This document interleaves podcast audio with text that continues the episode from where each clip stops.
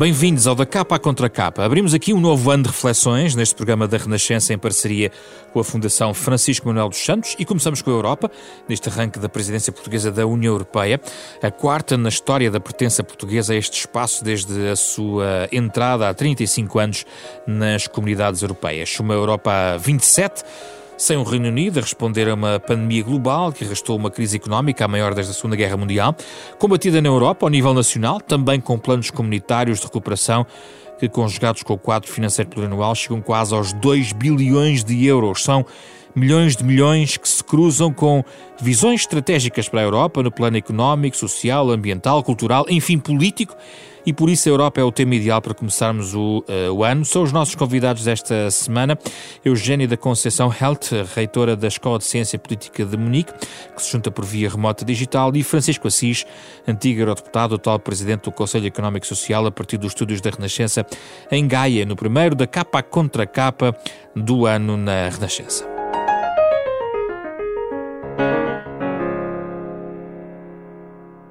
Francisco Assis, Eugénia da Conceição, muito obrigado pela vossa disponibilidade. Obrigado. É um gosto recebê-los aqui no nosso uh, programa.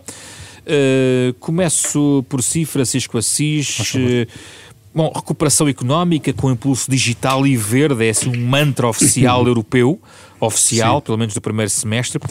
Francisco Assis assina por baixo, contesta ou quer acrescentar outra prioridade? Não, eu creio, eu creio que estas prioridades são prioridades corretas que aliás são prioridades que já vêm uh, de trás. Já desde há uns anos que a União Europeia estabeleceu estas duas uh, prioridades. É evidente que o que se passou nos últimos uh, meses com a pandemia, com a necessidade de dar uma resposta forte do ponto de vista económico à crise gerada pela, pela pandemia, veio de alguma forma acelerar um processo que de, outra, que de outro modo também creio que avançaria e que tem que ver com duas questões que são as duas questões fundamentais. Por um lado, a questão da transição digital. É um domínio em que nós estamos atrasados nós europeus em relação uh, a outras zonas do, do mundo, em relação aos Estados Unidos e até em relação uh, à China. Há vários, uh, várias áreas das, das, das novas tecnologias digitais em que, na verdade, nós não estamos, nós estamos a ficar para trás. Isso tem que ser superado e tem que ser superado através de um esforço de investigação científica, de inovação tecnológica e de aplicação dessa investigação e dessa inovação ao mundo uh, empresarial. E é importante que todos os países europeus participem neste processo, porque aqui o risco também era de termos, como temos noutros campos, uma Europa uh, a velocidades uh, muito diferentes. E há aqui também uma preocupação que é a de criar as condições para que todos os países europeus possam participar ativamente neste processo de transformação digital, de reorientação da economia no sentido da sua digitalização, acompanhando aquilo que é de facto uma uh, evolução tecnológica que marca profundamente o nosso tempo. A outra componente que tem que ver com a, com, com, a, com, com a economia verde é também uma matéria que desde há muitos anos eh, tem estado no centro do debate político uh, europeu. Começou, aliás, no centro da Europa e, de certa maneira, até começou mais fortemente eh, na Alemanha. Foram, desde logo, com a emergência de um fortíssimo partido verde na, na Alemanha e um partido que se tornou um partido de governo em determinado. Em, e, e, e que ainda é um partido de governo em alguns Estados, mas que foi mesmo um partido de governo a nível nacional, uh, e, e emerge na Alemanha não é por acaso, porque é o país mais industrializado da Europa, é o país que nos anos 70, por exemplo, se confronta com as chamadas, com aquela que foi designado como as chuvas ácidas e começa a reagir a isso e percebe que há um sério problema ambiental. Nos últimos anos esse problema agravou-se e tomou-se consciência da dimensão uh, do mesmo. E a nível europeu fomos encontrando uh, respostas, e Portugal, aliás, é um dos países onde se têm dado passos importantes nesse domínio e se continua a dar. Mas, é, mas percebe-se que tem que haver uma resposta global a nível uh, europeu. Portanto, para si estes impulsos estão corretos? Estes impulsos estão corretos e isso não significa que não deva haver outros impulsos. Por e exemplo, já agora quer, quer elencar questão, outros? A questão social, que é uma questão que a presidência portuguesa quer que seja uma questão uh, marcante, onde é necessário de facto promover alguns uh, avanços e depois haverá sempre, naturalmente, o processo europeu é um processo dinâmico, é um processo uh, complexo no sentido em que se resolve uma crise e surge outra e, portanto, há no plano plano político, certamente, muitas questões que vão ser uh, tratadas, uhum. debatidas nos próximos, uh, nos próximos Já meses. vamos falar do pilar social da União Europeia. Uh, Eugénia, a mesma questão em relação àquilo que é essencial como prioridade em 2021, o que temos pela frente, também assina por baixo este, este lema, digamos assim? Sim, uh, mas gostaria de acrescentar outros temas, Força. porque, uh, portanto, a, a, economia verde e a transição digital uh, são, como já, como já foi dito, temas bastante complexos e vastos que já vêm de trás e, portanto, que, se, que implicam também um, que a Europa um, se torne um, um gigante tecnológico, de facto consiga competir não só com os Estados Unidos, mas também com, com a China. Portanto, uh, o Portugal tem um plano bastante ambicioso para seis meses de presidência do Conselho. Um, eu uh, diria que, em termos gerais, no, uh, há, duas grandes prioridades: uma no plano interno e, a segunda no, no, plano externo.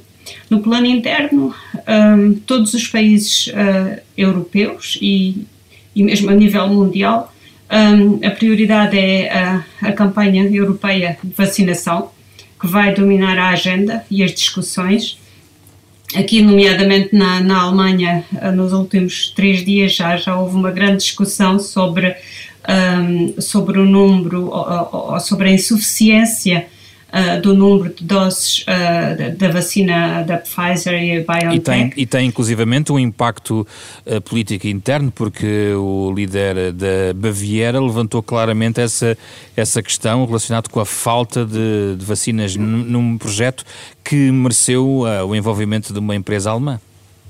Exatamente. Portanto, todas estas dis, discussões uh, interligadas à pandemia irão dominar a, a, presidência portuguesa, como também dominaram um, a presidência uh, alemã, porque neste momento a prioridade é a todos os níveis a retoma económica e os problemas sociais adjacentes à, à, ao Covid-19 uh, irão uh, dominar a, a, discussão em 2021, porque nós uh, uh, provavelmente vamos presenciar um aumento do desemprego e falências de empresas. Um, portanto, no plano interno, uh, estes dois grandes temas, um, vacinação uh, e todos os aspectos, aspectos logísticos e também a recuperação económica europeia vão dominar a agenda. E depois, no plano externo, temos toda uma, uma série de, de, de problemas uh, e, e grandes pilares de, de, política externa, como o reforço da parceria euroatlântica com o novo presidente americano. Um, haverá também uma, uma, uma discussão geral sobre o papel da Europa no mundo uh, pós-Brexit. Um, depois, como já referi há pouco, uh, como é que a Europa se, se irá posicionar uh, em relação ao conflito económico entre a China e os Estados Unidos. E depois também temos, a, a nível europeu, a transição do poder na Alemanha. Portanto, isto são todos estes temas que. Estão que todos ligados, não é? Sim. Muito bem. Vamos a alguns deles. Uh, Francisco Assis, uhum. uh, na questão. Bem, para já gostava de perguntar o que é que para si seria um sucesso da presidência portuguesa da União Europeia.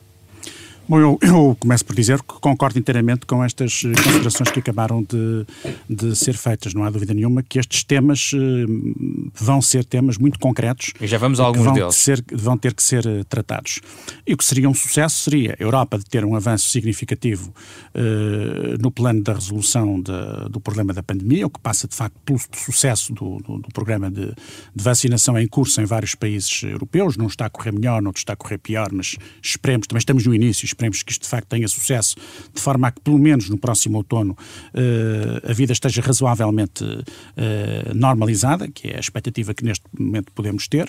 Uma outra dimensão é a capacidade de resposta económica, portanto, é a capacidade de uh, concretizar aquilo que está já acordado entre os vários, que está acordado entre os vários Estados-membros, mas ainda está longe do momento da concretização, até porque implica ainda ratificações parlamentares que, em alguns casos, podem ser complexas e, portanto, tem que haver aqui um grande esforço no sentido de acelerar todo este processo de forma a que o mais cedo possível seja, possamos financiar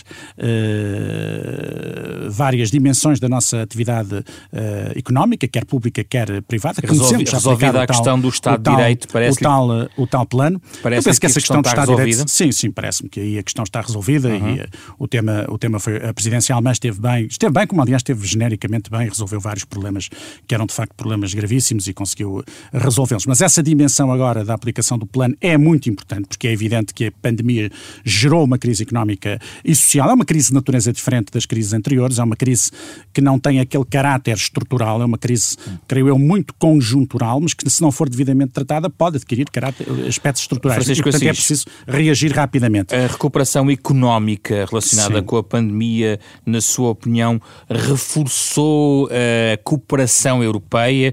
O Banco Central Europeu foi muito ativo nas na crise Foi. anterior. Uh, vimos aqui uma resposta desde março, logo Uhum. se falou deste valor e da necessidade da dita bazuca e no, num conjunto de, de respostas. Parece-lhe que, que, que a resposta que foi dada e até o próprio papel da Presidente da Comissão Europeia reforçou a Europa? Eu tenho uma visão uh, muito positiva em relação a isso. Eu acho que aqui uh, con confluíram dois fatores para isto. Primeiro, a Europa mudou nos últimos uh, 10 anos. Isto era, a Europa uh, aprendeu, Europa no sentido de, do Conselho Europeu, do, do, da Comissão Europeia, isto é, das instâncias decisórias a nível europeu, do próprio Parlamento Europeu eh, e do Banco Central Europeu. A Europa aprendeu com a crise económico-financeira anterior e, portanto, agora foi muito mais célere a reagir, quer do ponto de vista do Banco Central Europeu, quer do ponto de vista das decisões tomadas a nível do Conselho uh, Europeu. E, por outro lado, uh, o facto de estarmos perante uma crise uh, de natureza sanitária também acabou por ter o efeito de pressionar mais os decisores políticos europeus. É uma questão que comporta uma dimensão emocional mais forte. Nós estamos a falar da, da vida e da morte, da, da saúde das pessoas e, portanto, isso também de, creio eu, que teve uma importância muito grande no sentido de levar a que a resposta fosse muito mais rápida. O que é o, o resultado disto é que a resposta foi de facto mais rápida, foi E bastante... não foi assim porque a Alemanha mudou de alguma forma a sua posição? Eu creio que a Alemanha foi mudando a sua posição, mas vários países europeus mudaram a sua posição, não foi só a Alemanha. É verdade que a Alemanha teve aqui, tem tido um papel decisivo, mas a Alemanha tem mudado, vamos lá ver, a Alemanha teve um papel decisivo em vários momentos nos últimos anos. A Alemanha foi decisiva, por exemplo, a dada altura, para evitar uh, que a Grécia saísse da zona euro e no limite da própria União Europeia. Está em momentos decisivos, a Alemanha esteve presente e, em particular, a chanceler alemã esteve presente. Daí que uma questão que acabou uh, de ser colocada uh, pela senhora professora, que é a questão do, uh, do que vai acontecer na mudança da liderança política alemã, vai ser, de facto, hum. uma das questões-chave do ano e dos próximos anos na Europa, porque, infelizmente, não é de prever que tenhamos uma figura tão comprometida com o projeto europeu uhum. como se tem revelado a senhora Merkel. Vamos, vamos exatamente por aí. O Eugênio de Conceição está na Alemanha, exatamente, e consegue nos ajudar a perceber melhor.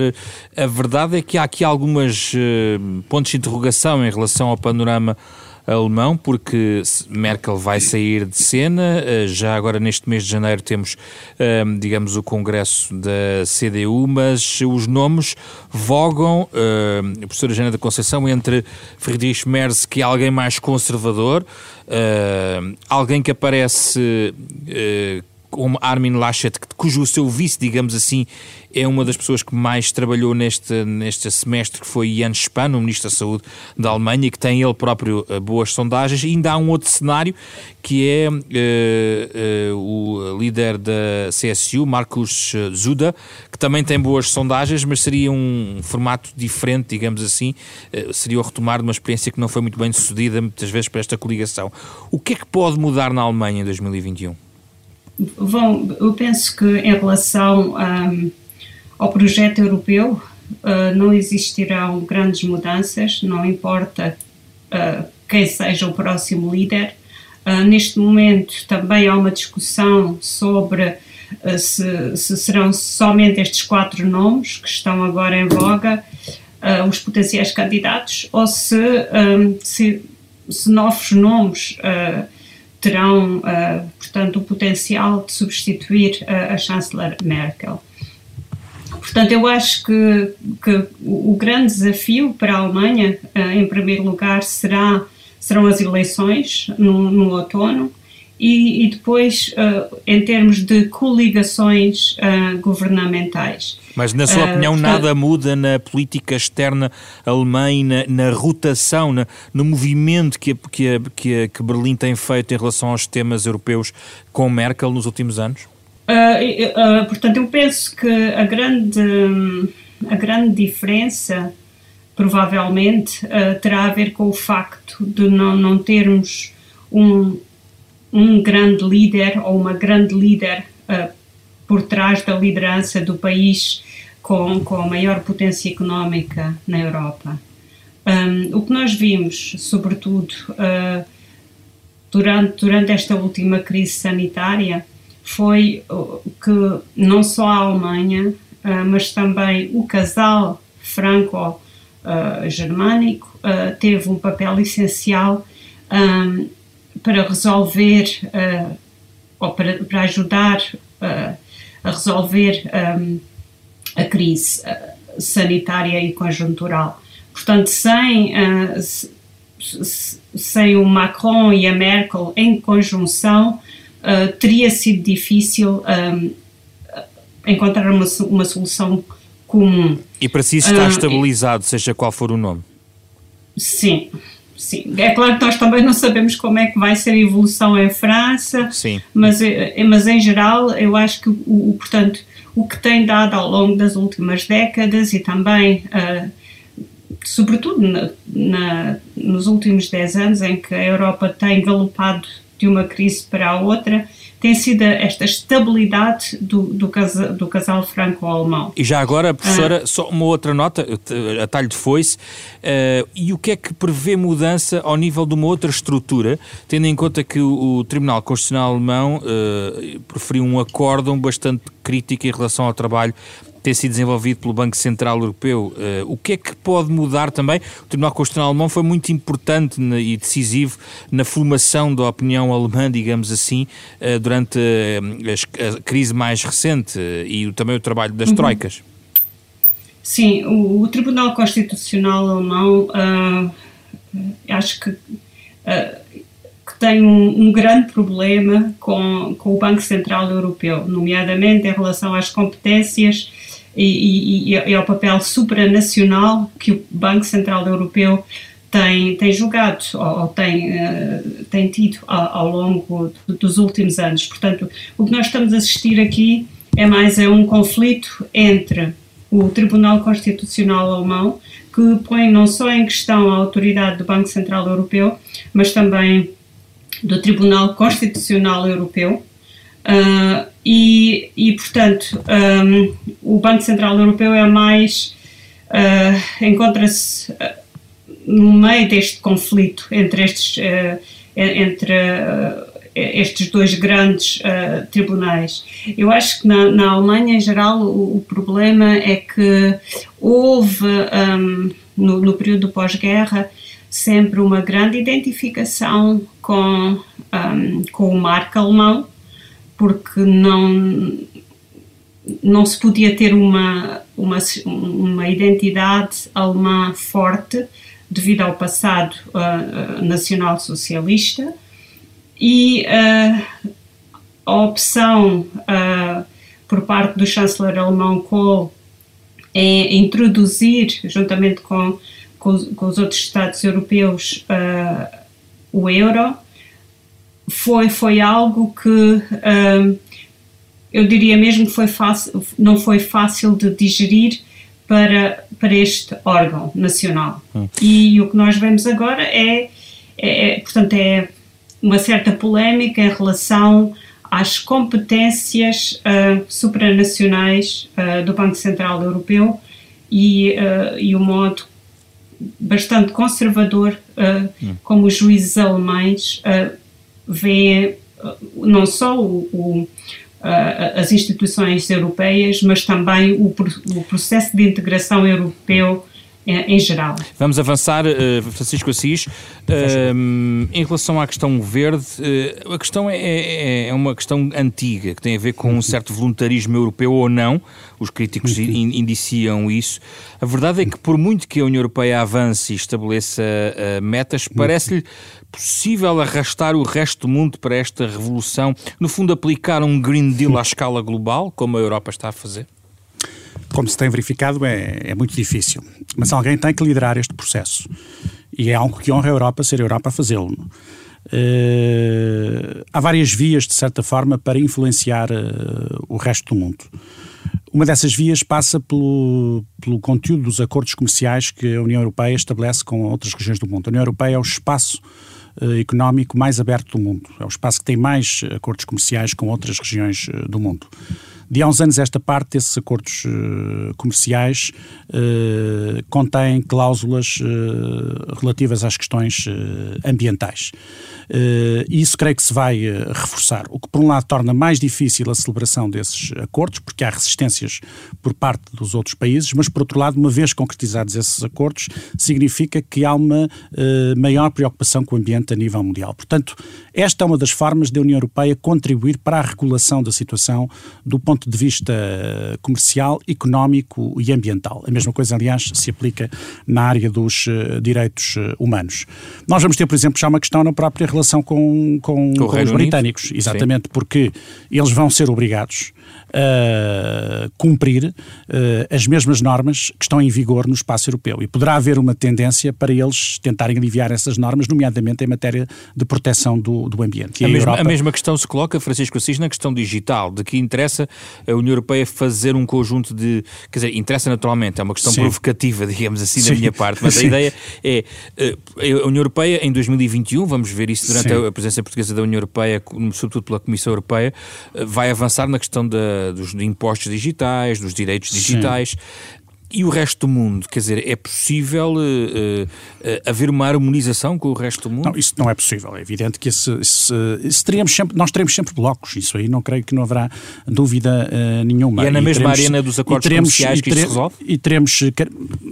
Essa é uma área possível, não é? Mas aqui também temos que ver... Aqui, aqui é um setor mais complicado porque tem que ver mesmo com a própria fiscalidade. Isso pressuporia uma harmonização de fiscalidade que, que é difícil. E no quadro estritamente europeu é obviamente impossível no quadro mundial. Nem sequer é totalmente desejável, aliás, não é possível porque as economias têm ritmos de crescimento diferentes e as situações económicas e sociais vocês, são muito concorda distintas. com a, Mas concordo, a abordagem concordo, que tem sido feita? Concordo no essencial com essa abordagem. É evidente que aqui há um, o que pode acontecer e o risco que existe é depois uma repercussão de, dessa fiscalidade no, no, nos preços que são cobrados aos, aos consumidores. Aliás, é isso que dizem as grandes companhias, mas de qualquer maneira concordo que há necessidade de estabelecer algumas regras nesse, eh, nesse domínio. Portanto, nessa questão da fiscalidade estritamente na outra questão, que é da aposta no digital, aí é do interesse europeu, não é? Porque nós o que também não podemos estar é totalmente dependentes de grandes companhias tecnológicas que são exteriores ao espaço uh, europeu. E a verdade é que os outros países, isto é, os Estados Unidos e a China, são os países em causa, avançaram muito mais uh, em tecnologias, por exemplo, tecnologias ligadas a, a, a, ao automóvel uh, elétrico. Hoje verificamos que há um esforço de inovação das principais marcas europeias, nomeadamente as marcas alemãs, mas ainda estão muito longe, uh, por exemplo, da Tesla no, nos Estados Unidos, de alguns investimentos que estão a ser feitos também no, noutras fábricas uh, na China. Anuncia-se que as, as, grandes companhias tecnológicas ligadas a, a, toda a informática vão apostar no, nos carros elétricos. Portanto, tem que haver aqui uma reconfiguração completa do modelo de produção uh, europeu e isso é do interesse e é do interesse da Europa. Nós, de facto, não podemos estar totalmente dependentes. Isto aqui, eu não coloco a China e os Estados Unidos, depois falaremos certamente sobre isso, no mesmo plano, no que concerne ao relacionamento com Pode a União Europeia. Sobre isso. Não, sobre isso a minha posição é muito clara. Nós, eu creio que até aproveitando a circunstância de haver uma nova uh, presidência com características uh, totalmente diferentes da anterior nos Estados Unidos, nós devemos reforçar claramente o diálogo euro-norte-americano. Portanto, a Europa tem uma dimensão uh, atlântica, os Estados Unidos têm uma, dimensão, têm uma dimensão atlântica, depois também tem uma dimensão continental, é verdade, mas tem uma dimensão fortemente atlântica. E os Estados Unidos têm, têm, são um país transoceânico e, portanto, têm ali, oscilam sempre, e nos últimos anos têm oscilado entre a valorização do Atlântico com o do Pacífico, não é? Uh, e, uh, e, há um risco real de os Estados Unidos se voltarem mais para uh, o Pacífico, porque o Pacífico começa a ser de facto o centro económico do mundo se nós nada fizermos para evitar isso. Portanto, mas a União Europeia reforço... acaba de fazer um acordo com, sobre investimentos Sim, com a China. Acaba de fazer esse, esse acordo, não, discuto, não quero agora aqui discutir muito o timing desse, desse, desse acordo, não tenho certezas absolutas sobre isso, mas a verdade é que não acho que a União Europeia não deva ter relações com a China, mas acho que a União Europeia há uma coisa que nós devemos ter, a meu ver, noção. Nós fazemos parte do mesmo espaço político-cultural que os norte-americanos.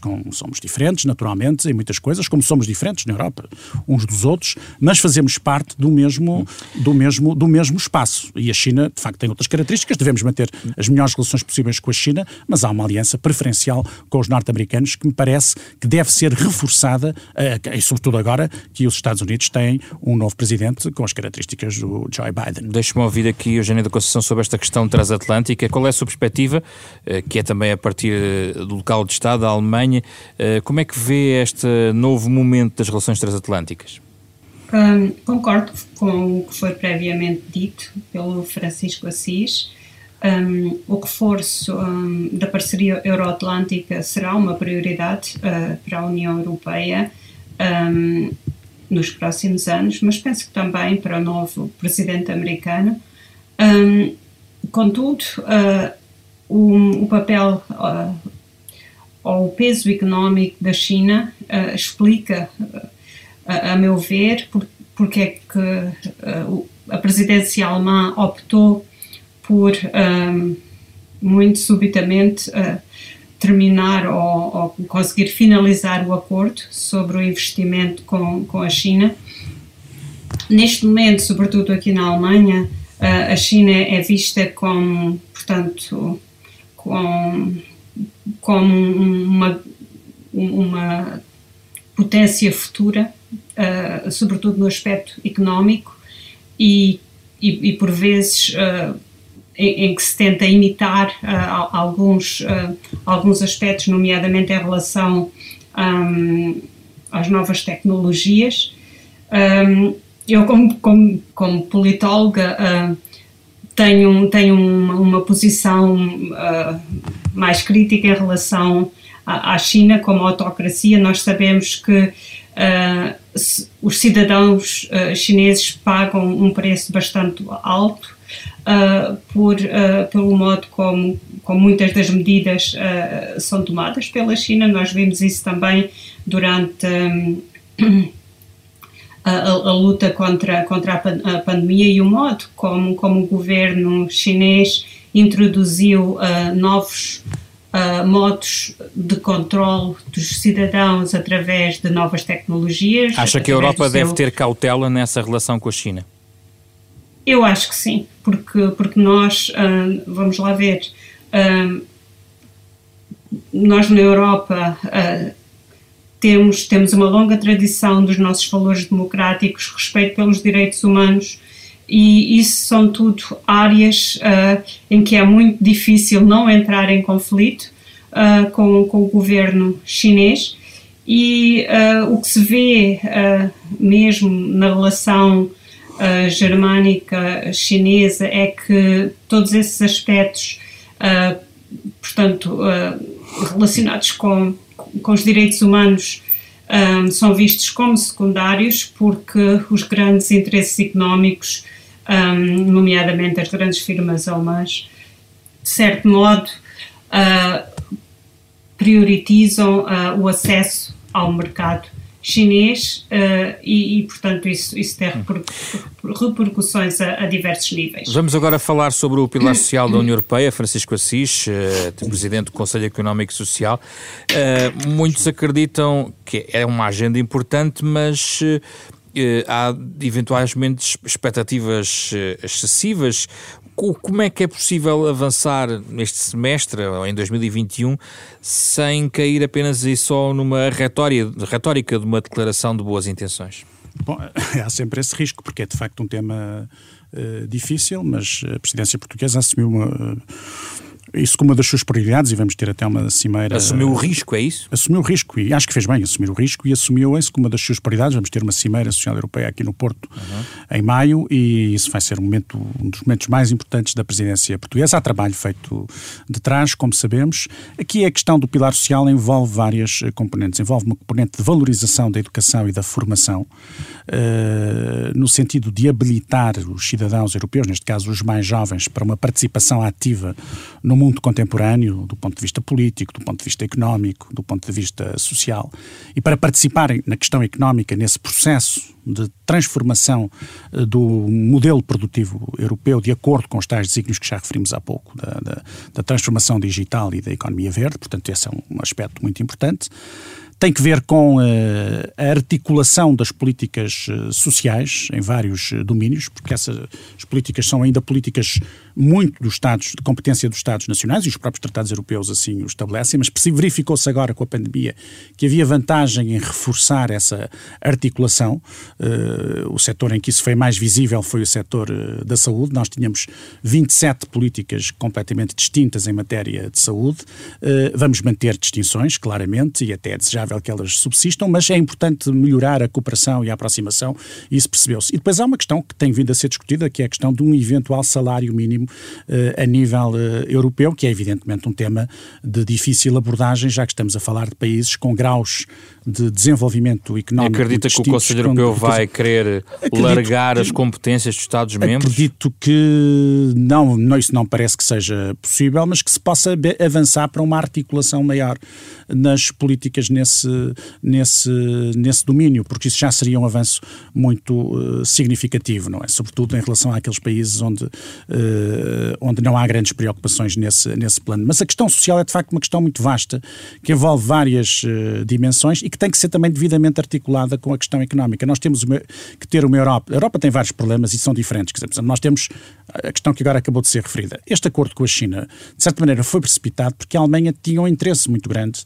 em estabelecer este acordo com, com a China. Um país exportador, tem ali um, um, um grande mercado, um país com uma grande capacidade de investimento externo, portanto, tem, tinha um interesse muito grande nesta relação uh, com, uh, com a China. É uma prioridade alemã. Por exemplo, os países do Sul têm um problema, de, têm, noutra ordem, têm um problema problema das suas dívidas públicas muito elevadas, o que limita a sua capacidade de dar uma resposta do plano orçamental mais adequada a uma crise como aquela que estamos a viver. Ora, estas dimensões económicas também se articulam com a capacidade de dar respostas uh, sociais, não é? E por isso é que temos que, que temos que procurar uh, articular permanentemente as dimensões Mas económica essa, e a dimensão social. Essa não é a matéria da coesão, no fundo? Uh... Também é, também passa pela coesão, a política da coesão. O que é que a política da coesão visa? Visa duas coisas, uma aproximação do nível de desenvolvimento crescimento económico e, consequentemente, também uma aproximação do nível de vida das pessoas. Isso, mas isso não está. Quer dizer, há uma grande desigualdade ainda dentro da União Europeia. Sim, subsiste, é verdade que subsiste e por isso é que me parece que, por exemplo, em relação aos,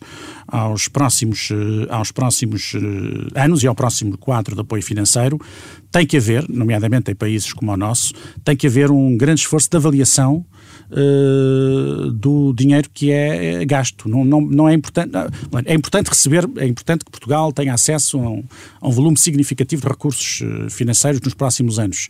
Mas tão ou mais importante do que isso é saber como é que o vamos aplicar. Não? E é essa cultura de avaliação. Esse é um argumento que tem vindo dos ditos frugais também, não é? Não, mas é um argumento que nós temos que assumir como nosso. Porque e acha que está, é que está suficientemente introduzido?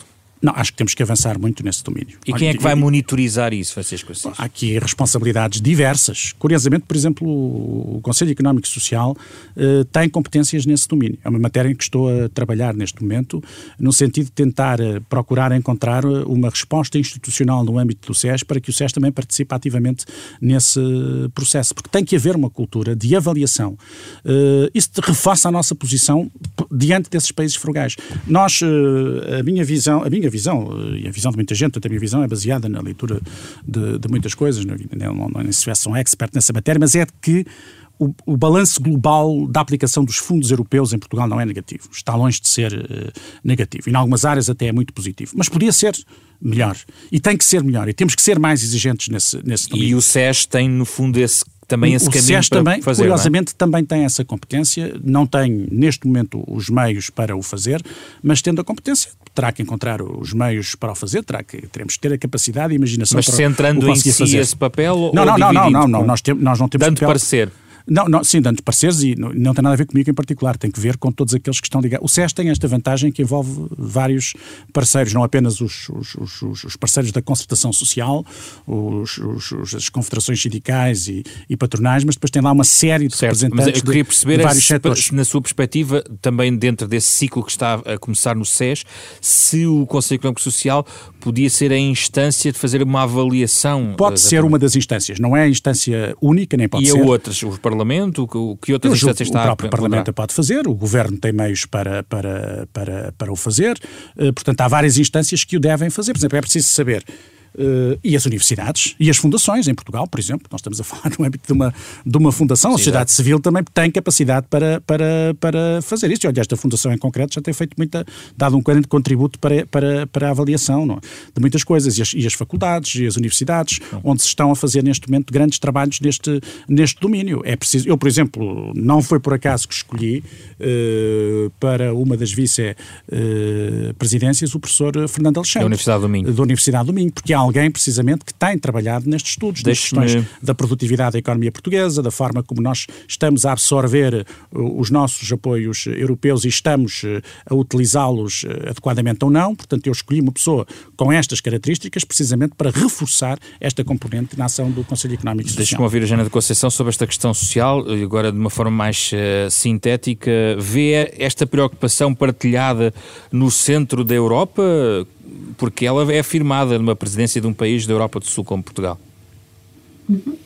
Um, portanto, eu não sou um, uma especialista nesta, portanto, nesta área de, de, da política social uhum. europeia. Um, eu acho que Uh, o reforço de políticas sociais tem muito a ver com, com os governos social-democratas, uh, portanto, neste caso, governos socialistas, como, como o, o português.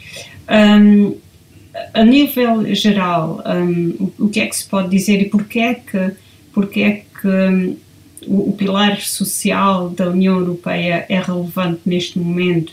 Eu acho que, que em geral, a crise, a crise pandémica pôs a descoberta profundas desigualdades sociais um, em todos os países europeus um, e algumas dificuldades, uh, portanto, em, em depois uh, implementar, uh, nomeadamente, as aulas digitais, um, por exemplo.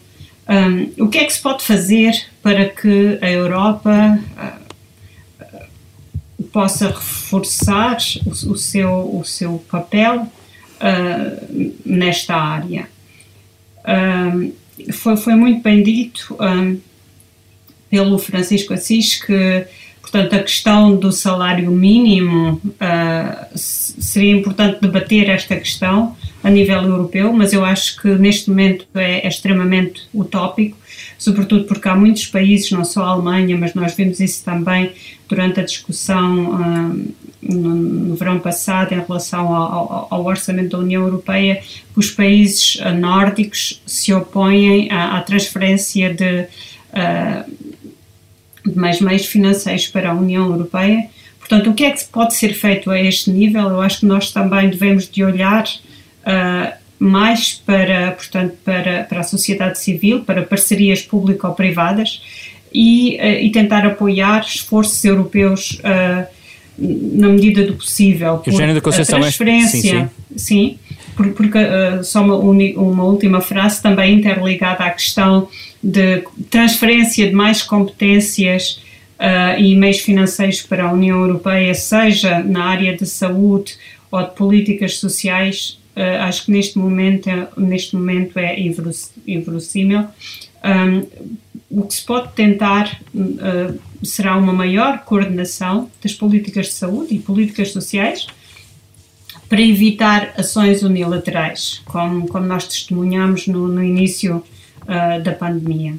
Deixa-me voltar a um, a uma, um tópico uh, para fechar, mas voltando a uma conversa que já aqui de certa maneira tocámos, e a da Conceição, é porque muitas vezes há forças políticas que exploram estas uh, desigualdades e não é alheio esta desigualdade também à emergência de fenómenos de radicalismo, de populismo, uh, e eu gostava de saber como é que vê a Europa neste momento foi um debate muito feito em torno, muito lembro-me das eleições do Parlamento Europeu, foi um tema muito em cima da mesa.